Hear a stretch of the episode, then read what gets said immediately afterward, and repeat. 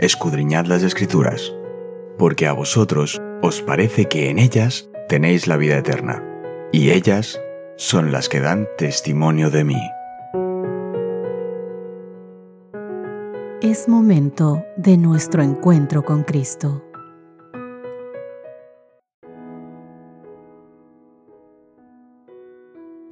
Hola, hola, ¿qué tal queridos amigos? Bienvenidos sean todos ustedes a nuestro encuentro diario del estudio de la Biblia.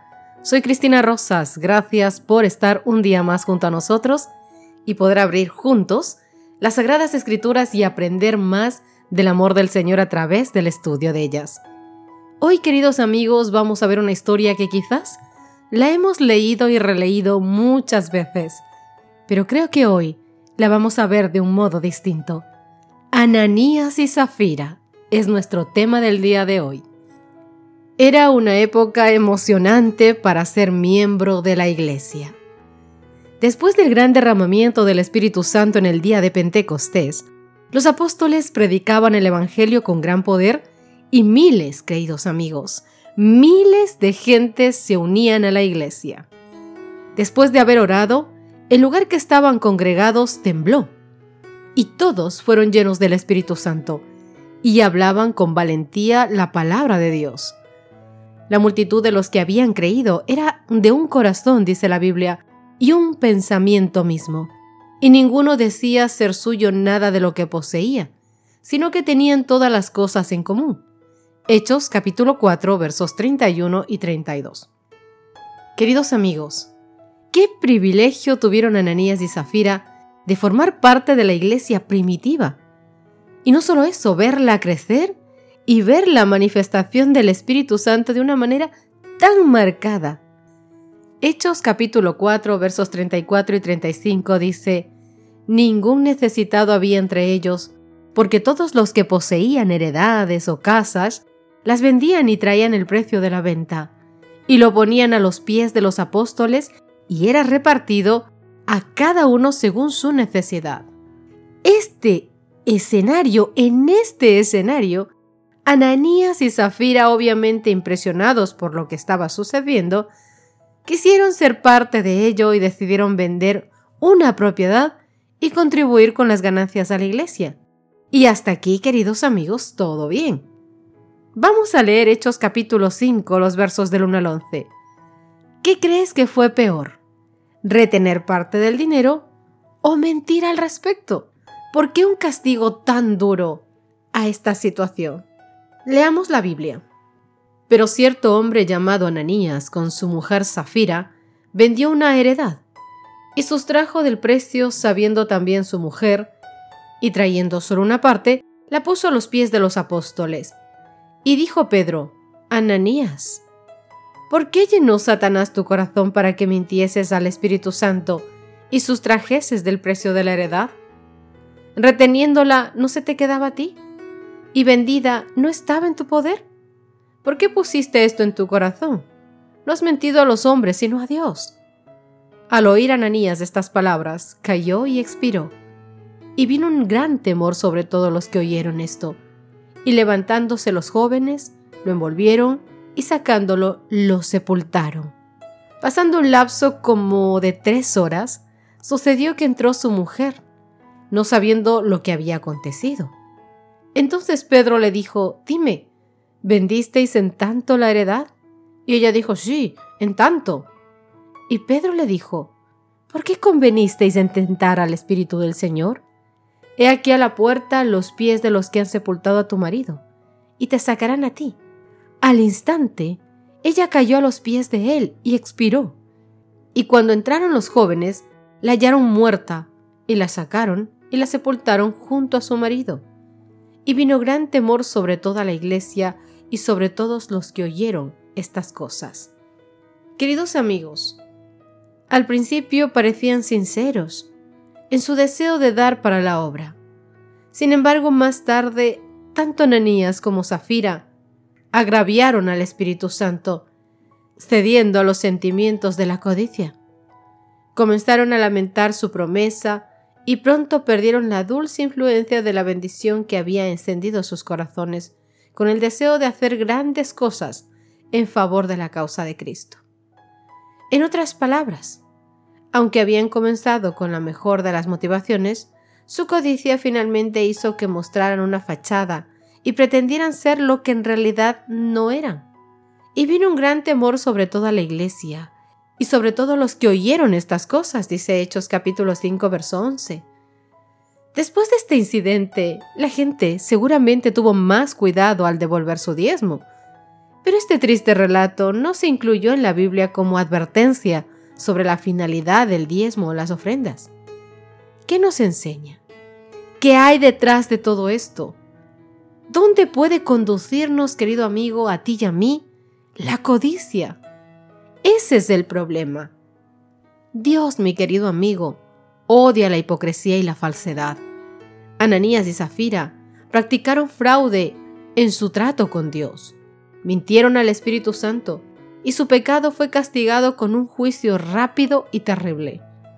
Cuando Ananías vino con su ofrenda, Pedro le dijo, Ananías, ¿por qué ha llenado Satanás tu corazón a que mintieses al Espíritu Santo y defraudases del precio de la heredad? Reteniéndola no te quedaba a ti, y vendida no estaba en tu potestad. ¿Por qué pusiste esto en tu corazón? No has mentido a los hombres, sino a Dios. Estas palabras hicieron que Ananías cayera y muriera. La sabiduría infinita vio que esta manifestación señalada de ira de Dios era necesaria para impedir que la joven iglesia se desmoralizara. El número de los miembros aumentaba rápidamente. La iglesia se vería en peligro si en el rápido aumento de conversos se añadían hombres y mujeres que mientras profesaban servir a Dios, adoraban a Mamón.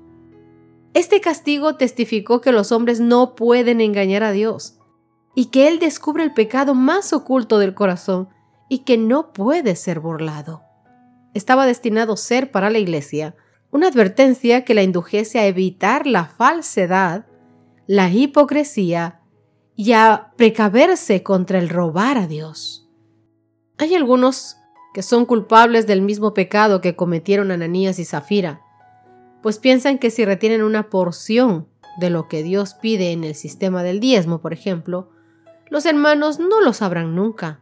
Y es verdad.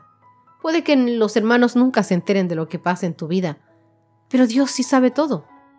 Así pensaba la pareja culpable cuyo ejemplo se nos da como advertencia. Pero en este caso, Dios demostró que Él escudriña el corazón.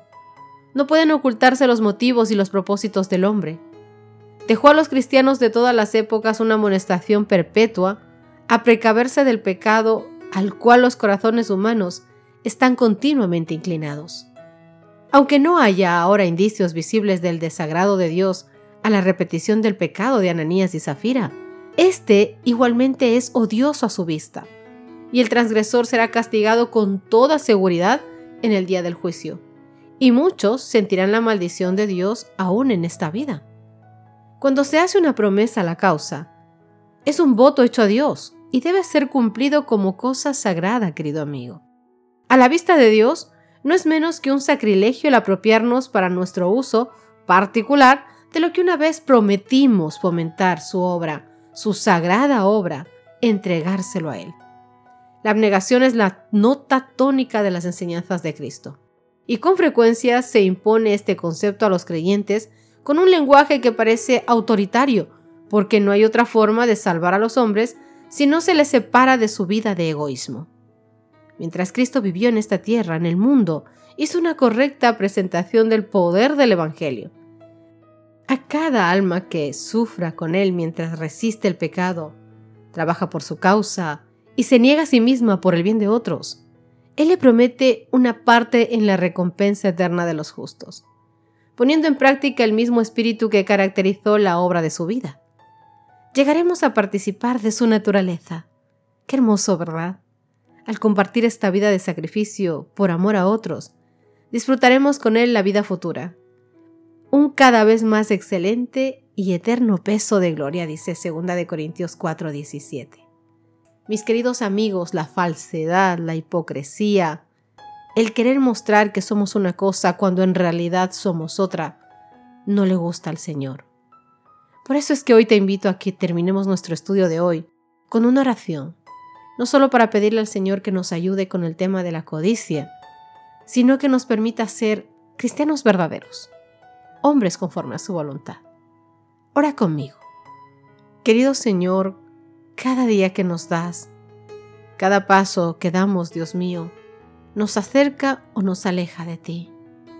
Padre mío, permítenos hoy reclamar tus promesas.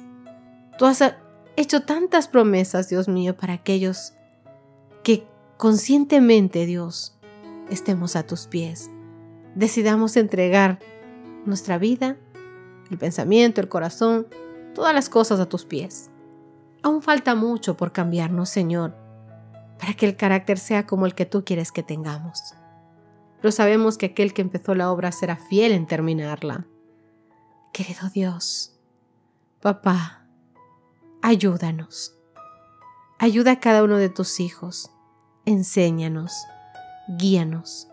Pero sobre todas las cosas, danos a tu Santo Espíritu en el corazón, Señor, para que Él nos ayude a hacer y a querer hacer tu voluntad. Que cambie nuestra manera de pensar, de actuar, de vivir, de caminar, de todo, Señor. Permítenos, por favor, no ser falsos, sino ser hombres y mujeres conforme a tu voluntad. Perdona nuestros pecados. Cámbianos, Señor. Haznos victoriosos sobre el enemigo y permítenos vivir una vida conforme a tu sagrada voluntad. Perdona por favor nuestros pecados Líbranos de todo mal, Señor, en el nombre de Cristo Jesús. Amén y amén. Que Dios te bendiga, mi querido amigo. Nos encontramos mañana. Dios te guarde y te proteja. Dios haga resplandecer su rostro sobre ti y sobre todas las cosas. Ponga mucha paz. Hasta mañana. Gracias por acompañarnos. Te recordamos que nos encontramos en redes sociales. Estamos en Facebook, Twitter e Instagram como Ministerio Evangelike. También puedes visitar nuestro sitio web www.evangelike.com.